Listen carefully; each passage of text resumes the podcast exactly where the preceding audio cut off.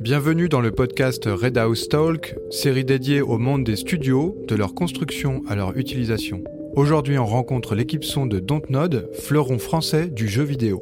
Hello, euh, est-ce que vous pouvez vous présenter tous les deux, déjà succinctement? Eh bien, ok. Moi, c'est Sébastien Gaillard. Euh, je suis à Dontnod depuis 13 ans et je suis le directeur audio de ce studio. C'était un besoin de, de votre part? Oui. Une demande très Ouais. forte Ouais. Jusqu'en 2020, on était à Stalingrad, pas très loin là. Et donc ça faisait un petit moment, ça faisait plusieurs années que je disais il nous faut un studio euh, pour qu'on puisse euh, voilà mixer correctement, un studio calibré dans lequel on puisse faire des recs euh, et enfin vraiment travailler comme euh, finalement comme au cinéma ou comme dans les gros studios. Et du coup vu qu'on déménageait ici en 2020, euh, bah, c'est là que je t'ai contacté et qu'on a commencé à à monter le studio, monter le dossier, euh, convaincre la direction euh, et tous les intervenants euh, de nous financer ce studio pour qu'on puisse travailler dans de bonnes conditions. Donc le déménagement dans ces nouveaux locaux ont fait qu'on que le studio a pu se faire plus facilement que si je pense on était resté dans les anciens locaux. ouais. Yes. Et toi, Kevin? Ben, du coup, moi, c'est Kevin England et je suis euh, sound designer et ça va faire environ deux ans et demi que je suis ici. Et j'ai bossé sur euh, deux projets actuellement. Euh, donc, euh, un qui est sorti en juin dernier, euh, donc Harmonies the Fall of Reverie, et un jeu là qui va sortir d'ici fin octobre, euh, Jusant. Jeu d'escalade, euh, voilà. D'accord. Et ton rôle, c'est de... est-ce que tu peux nous décrire? C'est enregistrer, c'est mixer. Comment ça se passe? Alors, en tant que sound designer, je vais faire toutes les étapes euh, qui sont liées à l'audio, euh, donc de création des assets euh, à leur enregistrement jusqu'à leur intégration et mixage en jeu. Voilà, donc on va pouvoir se servir du studio pour faire des recs de follet, de voix, et ensuite mixer aussi en 5.1, parce qu'en en 7.1 même, pardon, parce qu'on a accès du coup à un système sur round ici qui nous permet de, de tester dans plusieurs euh, types de configs. Euh, donc ce qui est extrêmement pratique, euh, surtout avec un- une salle et une écoute qui est calibrée et très neutre en fait. Seb, donc si je reviens un peu à la genèse du projet, toi tu es venu nous voir en demandant un studio d'environ 30 mètres carrés, isolé du plateau sur lequel vous vous situez. Vous êtes au troisième étage d'un grand immeuble avec plein de monde autour, le périph' pas loin. Et euh, vous vouliez pouvoir voir les images sur un écran vidéo, enfin une, une vidéoprojection sur écran, et contrôler le son en surround. Exactement, c'est ça. C'était ça le pitch. Ouais, c'est en gros c'était ça le pitch. Ok. Et hum, nous, on a répondu euh, en vous proposant une espèce de une boîte dans la boîte, en gros une coquille très importante. Je crois que ça vous a fait peur au début. Je me rappelle plus exactement, mais Ouais, euh, je crois que euh, le tonnage était, trop important. Enfin, la dalle pouvait pas supporter euh, le poids du studio à elle seule. Et c'est vrai que du coup, il a fallu, si je dis pas de bêtises, il a fallu la, aussi la suspendre sur la dalle de l'étage pour répartir, pour répartir le poids du studio par rapport aux 36 mètres carrés qu'on avait. Ouais, c'est ça. Ouais, en gros, on a à peu près euh, 18 tonnes qui sont posées sur 30, enfin, qui, euh, dans un espace de, de 30 mètres carrés, 36 mètres carrés. Euh, et donc, effectivement, euh, nous, on a étudié la structure du bâtiment dans lequel vous vous situez, qui est un bâtiment assez récent, mais qui a été refait sur des fondations d'un bâtiment plus ancien. Et on s'est retrouvé un peu coincé parce que la partie gauche du studio est en gros au milieu de la dalle de votre bâtiment, donc à l'endroit le plus faible. Et on se retrouvait un peu en surpoids de à peu près une tonne et demie euh, à cet endroit-là particulièrement à cause des murs de séparation avec euh, tout l'espace qu'il y avait autour de vous. Et donc on a décidé de, alors, de suspendre le, plafond. Donc pour essayer de schématiser, euh, on s'est accroché dans le plan- plancher supérieur avec des ressorts et on a accroché là-dessus votre le plafond du studio. Au niveau du sol, on a aussi fait une suspension du sol. Donc, il y a des plots euh, calculés en fonction, évidemment, du poids euh, de tout, de tout cet élément-là, euh, qui sont disposés tous les euh, 50 cm à peu près. Sur ces plots, on a posé le plancher du studio. Sur ce plancher, on a posé les murs et on les a raccordés au plafond qui était euh, au-dessus. Voilà comment ça se passe pour la coquille. C'est ça. C'était beau.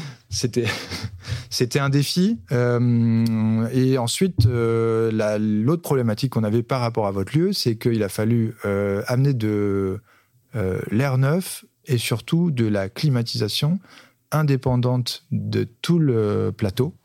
Donc le plateau à côté, c'est 400 personnes, je crois. Et, hum, et en gros, il a fallu aller sur le toit du bâtiment, donc au, je sais plus, sixième ou septième étage, Sixième, ouais, c'est ça, ouais.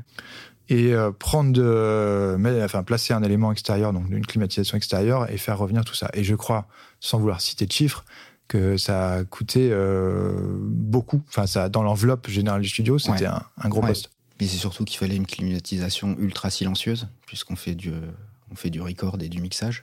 Et il fallait traverser trois étages, euh, faire ramener euh, la circulation d'air et euh, jusqu'en haut. Donc ouais, ça a été une grosse dépense ouais, euh, qui était à l'origine pas prévue. On pensait pouvoir se raccorder sur, euh, sur la climatisation des locaux, mais, euh, mais avec le recul, euh, on a fait, mais on a bien fait de le faire.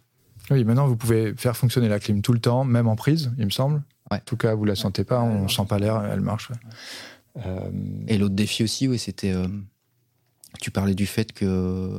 Moi, il y a un truc aussi que je voulais pas, et, euh, vu qu'on a fait un plateau de follet qui est donc devant le, le, bureau de mixage, c'était surtout pas avoir des enceintes sur des pieds euh, posées. Et du coup, c'est de cette idée-là qu'on est parti à faire euh, comme un écran de cinéma, donc un écran transsonore sur lequel on a mis les enceintes derrière. On a mis le LCR derrière avec un écran de cinéma, ce qui permet d'être totalement euh, safe sur les câbles, les enceintes qui tombent pas, etc. Et euh, du coup, le deuxième défi, c'était que, ok, mais donc ce n'est pas une télé. Donc, euh, on a pris un- le défi, c'était de trouver pareil un vidéoprojecteur ultra silencieux, puisqu'il est juste au-dessus de la cabine de règle de Follet. et en ce moment, même juste au-dessus de nous, Voilà, exactement. Et euh, ouais, ouais, c'était euh, c'était chouette. J'ai découvert plein de choses euh, que je ne connaissais même pas. Je voudrais remercier euh, Red House pour euh, toute la conception de ce studio. C'est euh, moi, je me suis éclaté. Nous aussi, je crois qu'on a, on a découvert un monde, un monde qu'on connaissait mal euh, parce qu'on fait beaucoup de studios pour des musiciens, des compositeurs. Et je crois que c'est le premier.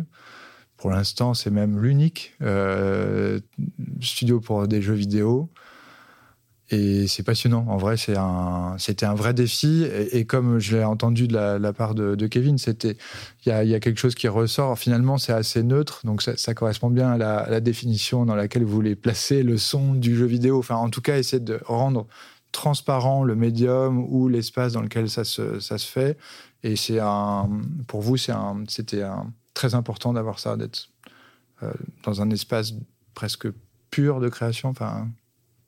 Ouais, mais c'est ça qui est intéressant, c'est que euh, du coup, on fait du mixage, on fait du recording, donc de bruitage, et on a aussi, euh, sur Jusant, vous avez enregistré aussi euh, des comédiennes qui sont venues faire des onomatopées euh, pour les personnages, etc. Et c'est vrai que euh, là, l'acoustique du studio fonctionne pour, pour ces trois types d'utilisation, et, euh, et euh, franchement, c'est. euh, je sais pas comment vous avez fait, mais euh, peut-être tu, tu nous expliqueras dans un autre podcast. on a mis du traitement acoustique. oui, Non, mais on l'a, on l'a mis de façon à effectivement rendre homogène, euh, que ce soit la position d'écoute euh, à l'arrière pour le, pour le mixeur ou que ce soit à la prise.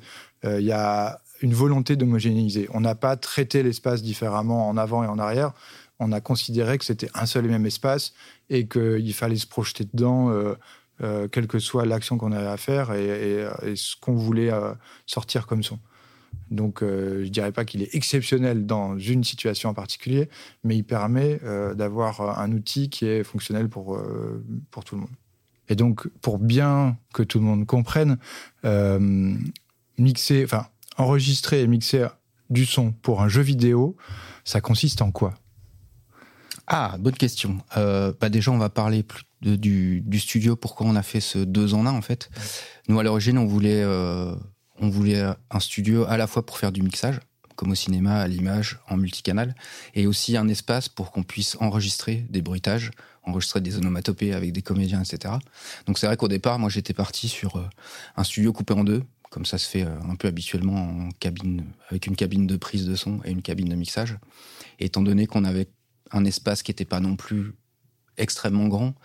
Euh, c'est vrai qu'en en discutant avec toi, avec l'équipe, euh, avec tous les audio designers de Dontnod, on s'est dit ah mais finalement pourquoi on ferait pas une salle deux en un ou qui fait à la fois mixage et à la fois euh, enregistrement? Comme ça on, gagne de la place et surtout l'intérêt avec le recul et je pense que Kevin dira un peu la même chose, c'est que bien qu'on ait plusieurs projets, on est quand même une équipe et du coup il y a vachement de partage de connaissances, de que ce soit en recording, que ce soit en mixage et du coup le fait d'avoir une grand, un grand lieu comme ça, c'est aussi quand même un espace hyper convivial, hyper chaleureux où on peut faire des ateliers, où on peut se faire écouter des choses, où euh, quand quelqu'un enregistre des follets, bah, il y a d'autres personnes qui peuvent être dans la même salle pour regarder comment ça se passe, faire des ateliers, etc. Et c'est vrai que si on avait euh, on était parti sur euh, un studio coupé en deux, bah finalement il y aurait pas eu, euh, il y aurait pas eu espèce de truc un peu chaleureux, etc. Et du coup, bah toi tu m'as convaincu en, bah, en commençant à faire des plans, etc. Du coup, en, décalant un peu euh, le studio, le, studio de mix, etc. par rapport à l'écran et en mettant une salle de follet en bas d'une petite estrade, etc. Et donc bah ouais, on est hyper content. Je pense qu'on a fait le bon choix, ouais. Hmm, c'est un peu inspiré des, studios de bruitage, finalement. Exactement. C'est plus ce, modèle-là. Ouais. Et ça, il y a un truc qui m'a toujours euh, marqué quand on s'est rencontrés, c'est que j'avais pas pris conscience de la façon dont on montait les bruitages dans un jeu vidéo. Euh, j'avais cette expérience du cinéma qui est plutôt euh, synchro à l'image. Et ce que j'ai appris avec vous, c'est que c'est pas forcément synchro parce que ça dépend de la réaction du joueur, ça dépend ce qu'il fait. Donc, ce que vous faites, c'est que vous enregistrez beaucoup de sons seuls. C'est ça? Mhm. Absolument, oui. On fait pas mal de matière. Euh, donc, tu parlais par exemple de, faire du son à l'image. On peut le faire. Euh, ça nous arrive pour tout ce qui est cinématique.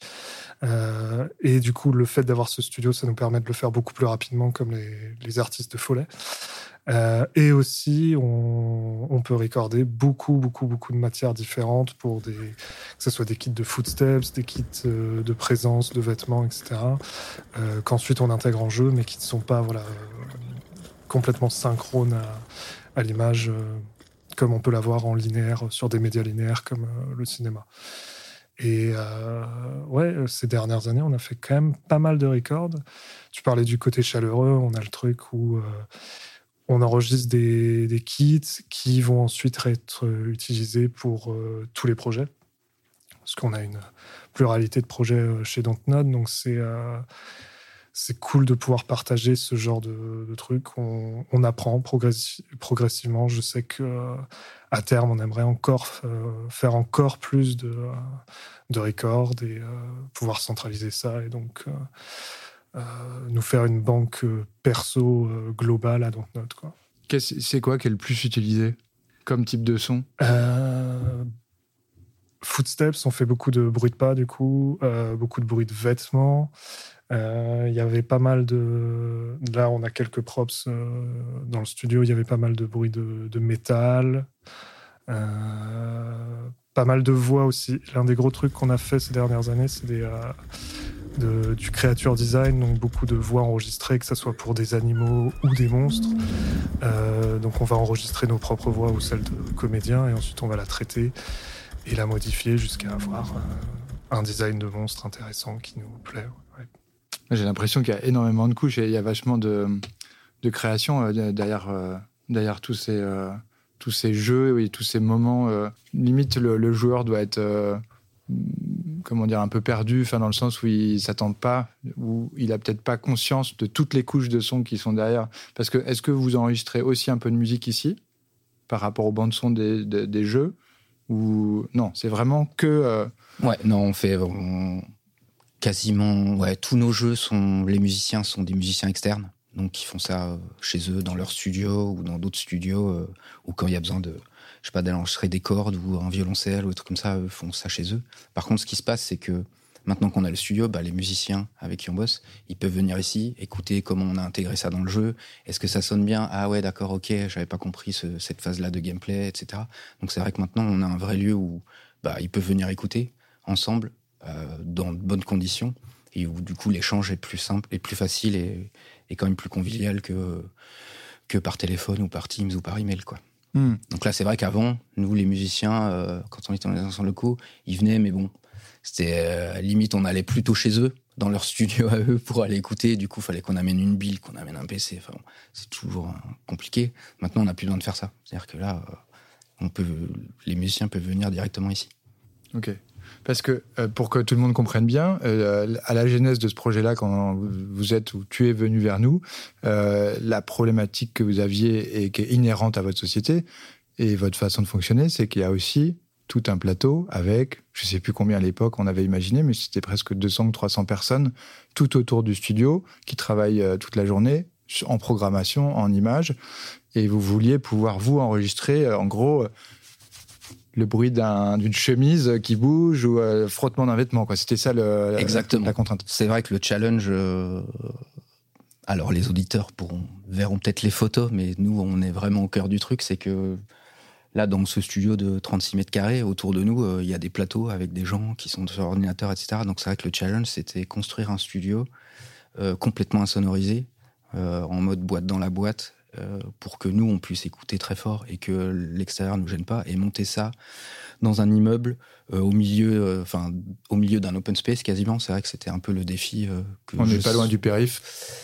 À Paris. Le périph est pas loin, et mais c'est surtout que voilà, moi, j'ai fait quand même pas mal de studios d'enregistrement en musique et en général, je me retrouvais dans une cave sans lumière, etc. Et là, on a quand même la chance d'être au troisième étage avec la lumière du jour et finalement, dans les locaux, c'était c'était surtout ça en fait qui était qui était important, c'était que le studio soit au cœur, que le studio qu'on monte là, studio soit au cœur du studio en fait. Parce qu'au début, on avait aussi l'idée, ouais, mais finalement, on pourrait peut-être le construire à 5 minutes, 10 minutes à pied d'ici, ou en louer un, je sais pas, qui est pas très loin et tout. Et moi, c'était quelque chose que je voulais, c'était, je voulais que le studio soit au cœur du studio ici, pour que les gens n'aient pas à se déplacer, parce qu'au bout d'un moment, ils le feront pas. Là, on passe la porte, on est avec les autres, on rentre ici, tout est au même endroit.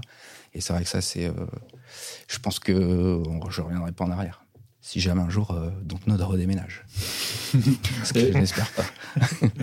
et en termes de qualité pour les, pour les équipes d'audio design, est-ce qu'il y a eu un step qui est passé grâce à ce studio? Comment est-ce que vous avez reçu cet espace par rapport aux autres cabines que vous aviez ou peut-être euh, bah, après, euh, on, est quand même passé dans une autre dimension au niveau, euh, niveau qualité d'écoute, euh, etc. Parce qu'avant, on était dans des petites cabines insonorisées avec de la mousse, voilà. Et c'est surtout, on n'avait pouvait pas enregistrer de bruitage le plateau d'enregistrement de Follet. Euh, ou alors on louait un autre studio, parce qu'on travaille aussi avec des prestats externes. Donc on allait chez eux, il fallait louer le studio pour aller enregistrer et tout. Là, on peut faire ça ici. Euh, ça arrive même, euh, moi j'ai vu des projets, ils sont en train de bosser sur un truc, sur un jeu. Ah bah tiens, mince, j'ai besoin d'enregistrer ça. Hop, il sort de sa petite cabine, il vient ici, il prend un peu de matériel, il enregistre ses trucs, il retourne à son bureau, ça y est, c'est enregistré et il peut tout de suite exploiter la matière qu'il vient d'enregistrer, quoi. Ce qui n'était pas possible avant, en fait. Et toi, aussi, euh, tu as, senti le, changement euh, euh, dans, ton, dans ta méthode de travail ou peut-être dans ta façon d'appréhender l'écoute ou les possibilités? Mmh. Oui, absolument. Enfin, c'est Sébastien disait que, enfin, voilà, le côté proximité.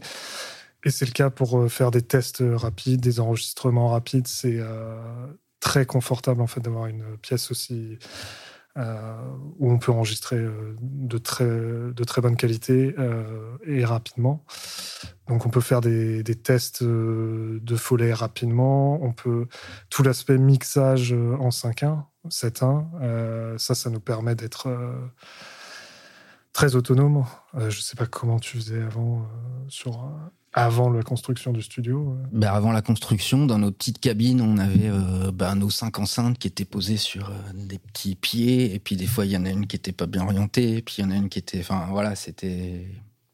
On faisait avec ce qu'on avait. Là, c'est sûr que maintenant, on est dans un lieu où, où bah, c'est hyper bien calibré, où, où on peut être un peu décalé d'un mètre ou deux mètres devant ou derrière. Enfin, la pièce est faite pour qu'on puisse, comme une salle de cinéma, on peut, peut quasiment être un peu n'importe où dans le studio et avoir le même rendu euh, en multicanal. Avant, ouais, c'était un peu, euh, c'était, c'était un peu expérimental, quoi. Puis c'est surtout, euh, comme disait Kevin, là, il y a beaucoup de sound designers, on travaille quand même énormément au casque aussi, puisqu'on a besoin, voilà, de, d'avoir quand même une écoute un petit peu plus précise et on n'a pas besoin obligatoirement de multicanal. Donc c'est vrai que ça arrive souvent où ben, on vient, ils viennent faire des reviews ici. Euh, tiens, ben, j'ai construit euh, l'ambiance de ce lieu, etc. moi là, je l'écoutais en stéréo. Hop, ils viennent au studio, ils l'écoutent en, ils l'écoutent en 5 points. Ils écoutent avec une cinématique. Ah ouais, ok, le rapport c'est bien, c'est pas bien. Ah ouais, moi je n'avais pas pensé, les arrières elles sont un peu trop fortes, etc. Donc c'est aussi un espace où continuellement, bah, il y a des gens qui viennent écouter, ils sont écouter des trucs entre eux. et, et ouais, avant, avant il y avait ça, mais c'était pas, c'était, c'était forcément beaucoup moins bien. Puis après, il y a aussi toutes les reviews avec, euh, bah avec la, avec le game director, c'est-à-dire le responsable artistique créatif du jeu, où bah, ils viennent aussi faire des reviews ici avec, euh, en gros, avec la core team, avec ceux qui ont conçu le projet, où ils peuvent du coup bah, profiter bah, de l'écran géant, de la bonne écoute. Et euh, c'est pas, il y a aussi d'autres d'autres reviews, d'autres réunions qui se passent ici en dehors de l'audio, c'est-à-dire avec d'autres personnes qui sont rattachées au projet et qui profitent aussi de l'espace ben, pour avoir un lieu quand même plutôt sympa pour, pour jouer à leur jeu. Quoi. D'accord. Et d'ailleurs, moi, je suis hyper curieux. C'est peut-être, euh, veux pas dévoiler vos techniques, mais comment comment ça se passe euh, concrètement euh, L'équipe, je dirais vidéo, graphisme, création, développe une partie du jeu. on la compile, j'imagine, à un moment donné, pour pouvoir tester cette phase-là du jeu et vous, en même temps, vous avez implémenté le son. Comment ça s'imbrique votre travail euh, Le, en gros, le, côté son, dans quel moment de la chaîne il s'imbrique? Est-ce que c'est continuellement ou, euh, ou après? Je sais pas. Absolument. C'est. Euh, on fonctionne énormément par itération en fait, vu que les cycles de production de jeux vidéo sont très longs comparé à des films, je pense on est toujours en train d'itérer, euh, que ce soit au niveau du gameplay, euh, que ce soit au niveau des cinématiques du jeu en lui-même. On peut jusqu'au bout toujours être en train de rajouter, modifier des choses. Euh, donc ce qui est une bonne chose et une mauvaise en soi, parce que à un moment donné, il faut savoir se dire que là, on a un produit qui est fonctionnel et audible de notre côté. et ça va se faire aussi euh, en lien avec les autres équipes. On, rebondit, on aide nous euh, à l'élaboration. Euh. Je sais que par exemple récemment, je travaillais avec une sur une cinématique, une prévisualisation d'une cinématique. J'ai fait le son et ça aide aussi au placement de certains de certains changements de caméra, de moments importants. Et de là, ils vont changer le montage, nous, on va changer l'audio, et ainsi de suite. Les, euh, les, graphistes vont euh, habiller la scène, etc., jusqu'à arriver, du coup, à la cinématique complètement terminée. Et, euh, ouais, c'est par itération et c'est continuel sur tout le long de la prod. D'accord. Et en, en termes de créativité ou d'inspiration Comment est-ce que c'est quoi votre fonctionnement? C'est quoi votre secret? Moi, je veux tout savoir. C'est euh, comme un film. Il y a un scénariste, il écrit un scénario. Euh, ok, j'ai cette idée, j'ai envie de parler, euh, j'ai envie de parler, j'ai envie de raconter telle histoire avec tel personnage, personnage ou pas d'ailleurs, parce y a des jeux sans personnage jeux vidéo. J'ai envie de parler de ça. Euh, euh, ça se passe dans tel univers. Euh, c'est de l'anticipation. Est-ce que c'est de la science-fiction Est-ce que c'est appuyé sur une histoire vraie, etc. Et puis après, finalement, c'est comme, c'est un peu comme au cinéma. Il y a ce scénario qui émerge et puis il y a des gens qui se raccrochent dessus. ah ok, ouais, c'est intéressant. Comment on pourrait le faire Comment on va le faire Quel type de jeu ça va être Est-ce que ça va être un jeu à troisième personne Est-ce que ça va être un jeu d'aventure Est-ce que ça va être un jeu, un visual novel Est-ce que ça va être un jeu de plateau Voilà. Après, il y a il y a toute cette phase-là qui rentre en jeu avec euh, voilà quelqu'un qui s'occupe de la direction, un autre qui s'occupe de la direction graphique, euh, et puis le projet se monte au fur et à mesure, et puis il y a un premier proto qui est fait avec euh, avec une dizaine de personnes, et puis de ce proto, ben, on se dit ah ouais ok effectivement ça peut marcher, et puis après les équipes grossissent, il y a plusieurs itérations, et puis, et ça devient un jeu vidéo normalement. Oui, et rapporté, et rapporté à l'audio, vous avez un brief assez clair de la part de l'équipe scénariste vous, avez carte blanche pour proposer certaines choses euh, au début. Comment ça, comment, je sais pas, par exemple, tu dois créer l'univers d'une scène qui se passe dans l'espace? J'en sais rien, hein, quelque chose. De, quoi tu parles? Est-ce que euh, c'est des, films euh, de, ton propre univers peut-être? Comment tu taxes? Ça va être euh, dépendant des projets, je pense aussi, euh, dépendant de l'équipe, euh, dépendant des contraintes techniques ou de ce qu'on a envie à l'instant T de, de tenter. Quoi. je prends l'exemple de, de Jusan, du coup, qui a un, jeu action, aventure, escalade. On avait déjà le, pitch de base où on savait qu'on allait monter une tour. Y allait avoir des éléments un peu magiques, des animaux, peu de vie puisque le pitch de base du jeu c'est qu'il n'y a plus d'eau.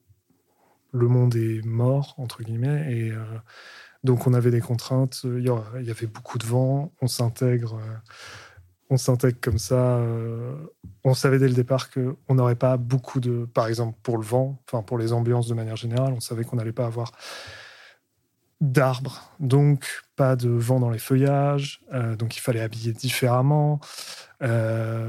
sur quoi on joue. on a beaucoup joué sur les réverbes, les jeux de réverb.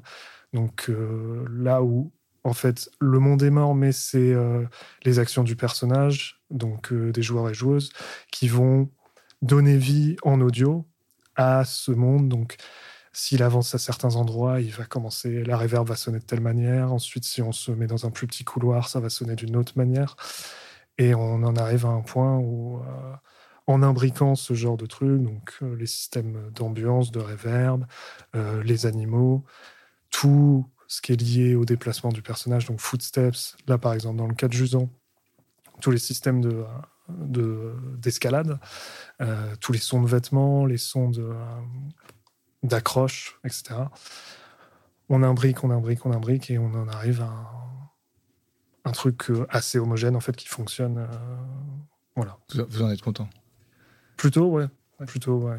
Et en gros, vous êtes parti, euh, je sais pas, une semaine en montagne avec euh, un baudrier comme tout vêtement, et c'est ça que vous avez fait, non? Alors c'est drôle parce que c'était juste, c'était avant la création de, avant que le studio ait fini d'être créé, je crois. c'était il y a environ deux ans. Je venais d'arriver et je venais d'arriver à Dontnod et avec mon lead, on est allé trois jours faire des records. donc énormément de records. Là, c'était principalement pour les sons de vêtements, de footsteps et de, euh, de, mécanique, enfin tout ce qui est baudrier, mousqueton, etc. Et on a passé trois jours, euh, du coup, avec euh, des chaussures d'escalade, à taper dans beaucoup de surfaces différentes, que ce soit de l'herbe, des, graviers, des gravillons, de la pierre, de la céramique, etc. Et enregistrer le plus de matière possible en amont, parce que le jeu était encore assez tôt dans son développement. Donc, on amassait le plus possible de matière pour ensuite pouvoir utiliser ça euh, plus facilement à terme. Et ce n'était pas la montagne, c'était en Normandie. Absolument, Il y a de quoi escalader en Normandie aussi. Voilà, tout à fait. Mais oui, effectivement, il y a quand même, on se met dans, le lieu. Dans bah, ouais, c'est pour rebondir un peu sur ce que dit Kevin, c'est vrai que contrairement au cinéma, alors après au cinéma, on va dire si, effectivement, si on parle d'un film de science-fiction où tout est recréé, mais nous, on n'a aucune matière première, en fait. Le, jeu vidéo, basiquement, il n'y a, y a pas de tournage, on ne filme pas quelqu'un en extérieur à tel endroit. On tout est reconstitué. Il y a des animateurs, ils font des animations, il y a des, euh, on, crée, on recrée tous les personnages, on recrée tous les décors. Tout ça, c'est virtuel, en gros. Du coup, nous, on n'a pas de matière première euh, à enregistrer euh, comme c'est le cas sur, euh, sur un tournage de cinéma ou de documentaire. Donc nous, on doit tout recréer. Donc c'est vrai qu'on enregistre beaucoup de choses ici, mais c'est vrai que ça arrive aussi, comme le disait Kevin, c'est qu'on parte aussi à l'extérieur, parce qu'enregistrer une ambiance de forêt ici, euh, ça va être compliqué, ça n'a pas beaucoup d'intérêt. Donc on fait aussi du recording en extérieur. Mais en tout cas, tout ce que, effectivement, ce que vous avez fait en Normandie, euh, c'est vrai qu'il y aurait le studio, vous auriez pu le faire là. Mhm. Et on a complété certains des records de plus tard en fait dans la production parce qu'il y avait des besoins encore pour d'autres matières ou ce genre de choses, d'autres vêtements. On s'était dit que voilà, on pouvait compléter, euh, itérer encore une fois euh, sur ce genre de choses. Et, d'un point de vue euh, purement technique, est-ce que vous utilisez des choses en particulier qui ne se retrouveraient pas dans la musique, qui ne se retrouveraient pas non plus dans le cinéma, en termes de peut-être de software ou, de d'interface Est-ce qu'il y a des, choses en particulier? Bah, la différence principale, c'est on utilise ce qu'on appelle un middleware, euh, donc qui va faire la jonction entre le moteur euh, du jeu. Euh, donc chez nous, on utilise Unreal Engine 5 actuellement, et en tant que middleware, on utilise Wise. et donc en fait, il fait cette jonction, et c'est là où on intègre tous nos sons et on leur attribue des comportements particuliers. Donc je reviens sur les footsteps, parce que c'est l'un des comportements les plus simples et ce qu'on va entendre le plus.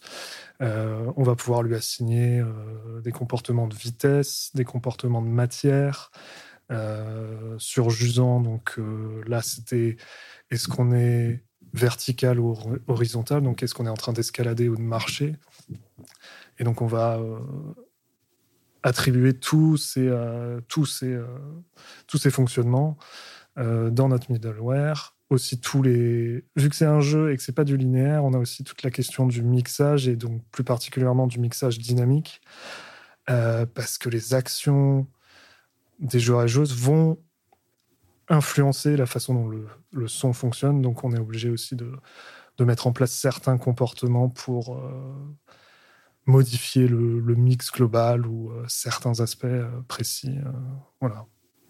Comme des sidechains dynamiques sur certains sons. je sais que sur Jusant, on avait un exemple précis, c'était tous les sons de follet et de footsteps.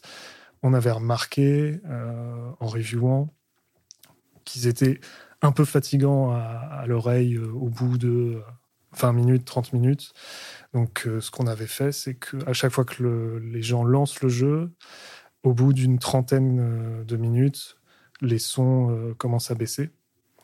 Et donc, dynamiquement, le jeu s'adapte aussi et lâche un peu du lest au niveau auditif pour, comme si on, s'habituait à son propre son ou au jeu, au son du personnage. On l'entend moins, on entend peut-être plus l'ambiance autour que finalement le bruit de, mains qui s'accrochent. C'est comme. Absolument. Ah oui. Donc là, si je résume ce que tu viens de dire, parce que je trouve ça, pour un profane, c'est hyper intéressant, c'est qu'en gros, si, tu me dis si je me trompe pas, mais on a une bibliothèque de sons. Mhm. On a un logiciel qui fait partie intégrante du jeu vidéo qui va piocher dans cette bibliothèque selon le scénario, donc le comportement du joueur, la scène où il se trouve euh, et le sens du déplacement du personnage pour utiliser ces, sons de cette bibliothèque et les diffuser en même temps que l'action du personnage. Absolument. Donc en, temps réel, euh, ouais. C'est dingue. Ouais, c'est un peu le ce qu'il n'y a pas au cinéma, puisque le cinéma est un média linéaire. ça dure une heure, une heure et demie, deux heures. On sait qu'à tel moment il va se passer telle action, qu'après telle action il va y avoir tel truc. Le jeu vidéo, c'est entièrement interactif. Donc, euh, une session de jeu, elle peut durer 10 euh, minutes comme 3 euh, heures. Le personnage, enfin, le joueur qui incarne le personnage peut rester 4 heures au même endroit, revenir en arrière, sauter, revenir, etc. Donc, nous, ce qu'il n'y a pas au cinéma, qui est du mixage GR, nous, il y a du, ce que disait Kevin, c'est du mixage dynamique, c'est-à-dire qu'on s'adapte à ce que fait le joueur et on va compenser des trucs, soit artificiellement, comme il le disait, par exemple, faire baisser, comme Kevin le disait, au bout d'une demi-heure, les sons de vêtements du personnage, c'est que les, la première demi-heure, on, on, essaie de faire imprimer au joueur, ah oui, il y a ça, les sons nettement. Et nous, artificiellement, dynamiquement, on va les baisser, il va pas se rendre compte, mais ça va être moins. Ils vont être moins présents, mais vu qu'il les aurait eu pendant une demi-heure, il va l'oublier. Mais nous, ça va nous libérer de l'espace sonore pour euh, ramener de la musique plus forte ou mettre des ambiances en avant, etc. C'est exactement ce qui se passe en musique. Enfin, je veux dire, avant un refrain, par exemple, on fait euh, monter tel ou tel élément, ou on fait baisser euh, après le refrain tel élément pour qu'il disparaisse, qu'on puisse laisser la place pour le couplet. C'est exactement. Sauf que nous, c'est dynamique. C'est-à-dire qu'on peut à n'importe quel moment du jeu, sur une action du joueur ou sur un, endroit où le personnage euh, va déclencher une cinématique, par exemple, où on veut voilà mettre en avant la musique et l'image, on va pouvoir baisser tout ce qu'on veut à n'importe quel moment et les faire revenir. Trop bien. Euh, et, est-ce que vous avez des retours des joueurs là-dessus? Est-ce qu'il y a des... Je sais que c'est une communauté qui est très active, euh, très en demande, même très dure, je pense, des fois. Enfin, j'ai cru voir qu'il y avait parfois euh, des joueurs déçus avant même que le jeu soit sorti, mais rien qu'avec le trailer, ils sont capables de dire que ça, c'est pas, c'est pas ça. Mais est-ce que par rapport au son, encore une fois, on reste sur cet axe-là, est-ce qu'il y a des retours, des demandes, des choses qui ont plu, qui ont marqué? C'est dépendant des jeux. Euh, je vais prendre l'exemple. En fait, le, plus souvent en audio, on essaie d'avoir un travail qui est invisible dans l'idée. Euh, c'est si les gens l'entendent pas, euh, mais qu'ils le ressentent, voilà, que pour eux ça leur paraît naturel, on a à peu près gagné, je pense, puisque c'est le but, c'est que voilà, ça soit très cohérent avec euh, l'action, que ça soit cohérent avec la direction artistique. Euh, et un, exemple qui est drôle, par contre, donc souvent les gens, ils ne le remarquent pas, mais ce qui est bien, après quand ils le remarquent, c'est cool aussi. Mais je sais que par exemple pour les jeux de voiture, le public des jeux de voiture est très très très très rigoureux là-dessus et euh, il demande en fait une, un réalisme euh, très fort euh, sur les jeux de voiture, sur les sons des moteurs puisque c'est des sons de, moteurs qui connaissent eux-mêmes, qui sont peut-être chez eux, etc. voilà. La, plupart du temps, notre métier est assez, je vais pas dire invisible. Je comprends ce que veut dire Kevin. C'est vrai que en général, quand on parle pas du son dans un jeu, c'est que c'est très bien. En fait, après, quand on en parle, c'est soit que c'est pas bien, donc 80% des cas. En général, quand les gens disent quelque chose sur l'audio, c'est ah ouais putain, euh, là j'ai pas aimé la musique, j'ai pas aimé machin, ah tiens il manquait ça. Et après oui, il y a quelques jeux qui sortent du lot parce que parce qu'ils ont dit ah ouais putain c'est le compositeur de machin, c'est hyper bien ce qu'il a fait sur telle action ou euh, les ambiances, les réverbérations. Après c'est vrai que ça dépend du public euh, aussi. Il y a aussi beaucoup de retours effectivement aussi sur les les voix des acteurs. Euh, est-ce que les acteurs euh, ont vraiment incarné euh, le personnage qu'on a voulu mettre en scène dans, notre jeu ou pas? Mais oui, ça arrive, on lit, on lit des trucs très très bien, ça fait plaisir. Oui, il faut se mettre en avant. C'est quand même un boulot. Oui, oui.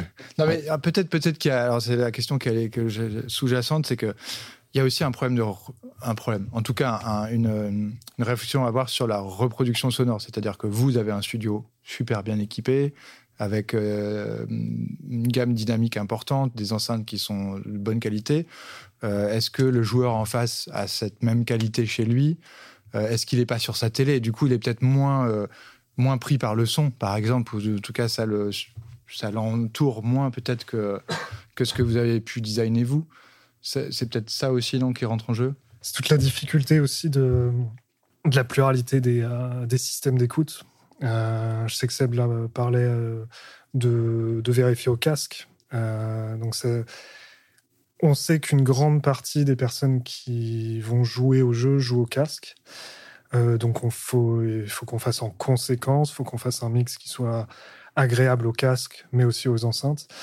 mais aussi pour les cas de, personnes qui ont, qui ont des soundbars, donc en 3.0 la plupart du temps, ou euh, des systèmes surround en 5.1, 7.1, euh, Atmos. Euh. Atmos, si un particulier, ça serait rare, je pense. Mais il faut qu'on essaye de, s'adapter à, ça et c'est dur.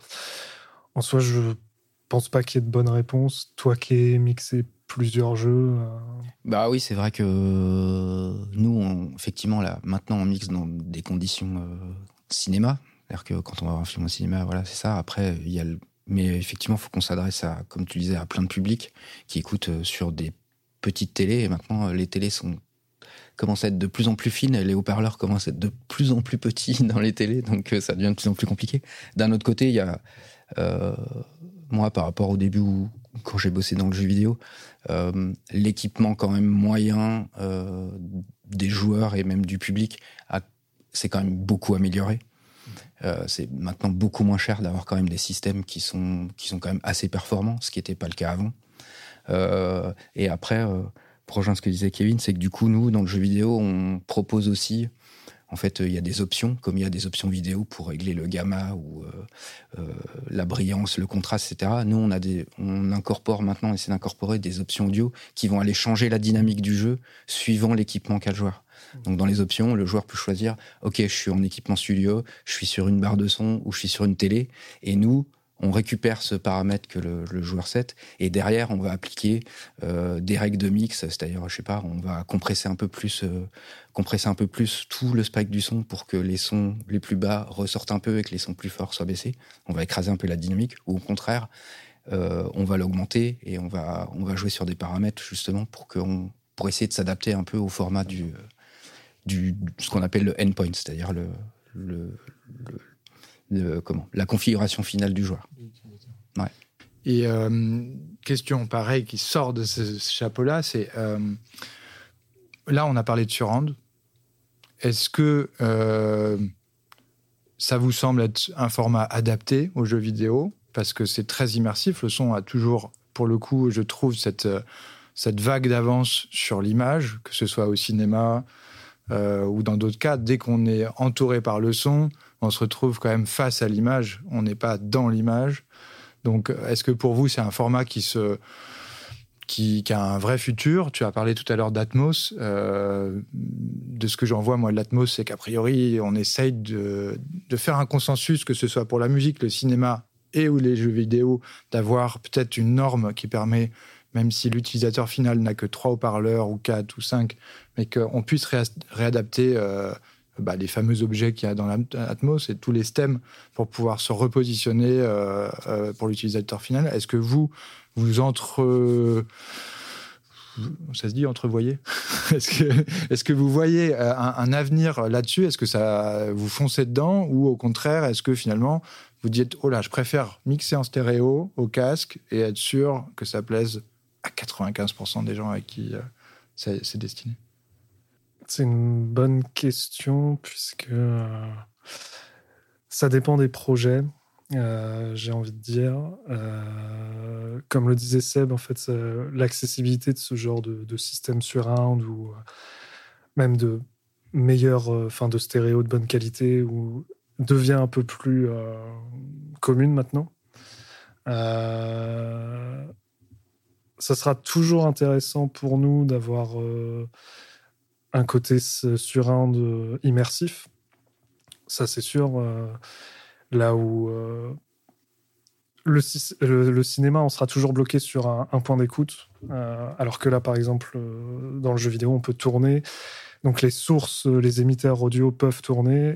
c'est toujours extrêmement intéressant et surtout très très immersif pour les joueurs et joueuses de d'avoir cette cette qualité d'écoute en soi. c'est coûteux aussi en temps euh, de faire du surround Ouais, complètement. C'est euh, c'est beaucoup plus long. Il y a beaucoup plus de checks derrière. C'est vrai que faire un jeu uniquement stéréo, euh, c'est vrai que c'est beaucoup plus simple que de faire un jeu en surround parce que il y a deux haut-parleurs, gauche, droite, le personnage il se déplace, point barre. Là, dès qu'on est en surround, le personnage peut passer derrière, les éléments peuvent passer derrière. Qu'est-ce qu'on fait avec Est-ce qu'on veut vraiment qu'il passe derrière Est-ce que nous, il nous arrive à plein de moments euh, où en fait nous on va recréer des bus en fait. En fait, en gros, nous, euh, notre moteur de jeu vidéo, euh, c'est comme, à un moment donné, c'est comme une console. Il y a un bus pour le personnage, pour les pas, pour la musique, pour les ambiances, pour tel objet 3D, etc. Et il va même nous arriver de, même en surrendre, de dire, bah, en fait, tous ces sons-là, ils seront uniquement que LCR, je veux qu'ils soient que devant. Et du coup, même si le joueur se tourne et que le son passe derrière, il va quand même rester à l'avant sur LCR parce qu'on va forcer les sons à rester devant. C'est euh, après c'est tout un débat entre euh, le mixage cinéma et le mixage vidéo. Euh, autant au cinéma il y a on va dire des codes, je vais pas dire des règles parce que c'est faux, mais il y a des codes au cinéma sur. Ben en fait, quand il y a, un contre-champ à la caméra, la mère, elle, elle, passe pas derrière la caméra au son dans les enceintes derrière, elle reste devant. Ça, c'est un code du cinéma que nous on applique ou pas aux jeux vidéo. Ça, c'est à chacun de faire comme il veut. Sauf que nous, à partir du moment où tout est en 3D, et ben, si la caméra fait un contre-champ, euh, et ben, l'océan se retrouve derrière, le son, il va partir automatiquement derrière. Donc nous, on doit trouver des astuces pour le forcer à rester devant. Mais qu'après, quand on revient en gameplay et qu'il n'y a pas de, caméra, qu'on déplace le personnage, là, par contre, je veux qu'il passe derrière. Donc en fait, tout ça, on est obligé de le faire dynamiquement, ce qui est assez complexe. Des scénarios dans tous les sens, quoi. Après, pour en revenir sur l'Atmos, en fait, finalement, l'Atmos, c'est pas le nombre de haut-parleurs de diffusion, c'est euh, c'est la techno Dolby comme il y a pour le Dolby Vision. C'est qu'en fait, euh, la puce Dolby qui est dans le dans l'appareil sur lequel tu écoutes va analyser le flux. Ok, il est en Dolby, il connaît les capacités du, du endpoint, donc de l'endroit où diffuse, que ce soit une télé, euh, etc. Et il va adapter le signal pour avoir le meilleur rendu et la meilleure dynamique. Je schématise. Hein. Sauf que du coup, pour pouvoir mixer en Atmos et entre guillemets, avoir la certification Atmos, qui n'est plus une certification, il faut un studio au moins 7.4 points. Enfin, faut mixer dans ces conditions-là. Donc voilà. Peut-être que, peut-être que si, euh, voilà, nos jeux sont, sont, des succès les prochains, euh, peut-être que dans les locaux qu'on a pris plus bas, on reconstruira un studio Atmos, je sais pas, Inch'Allah. Merci Sébastien. Merci Kevin. Merci tout le monde. Merci à vous.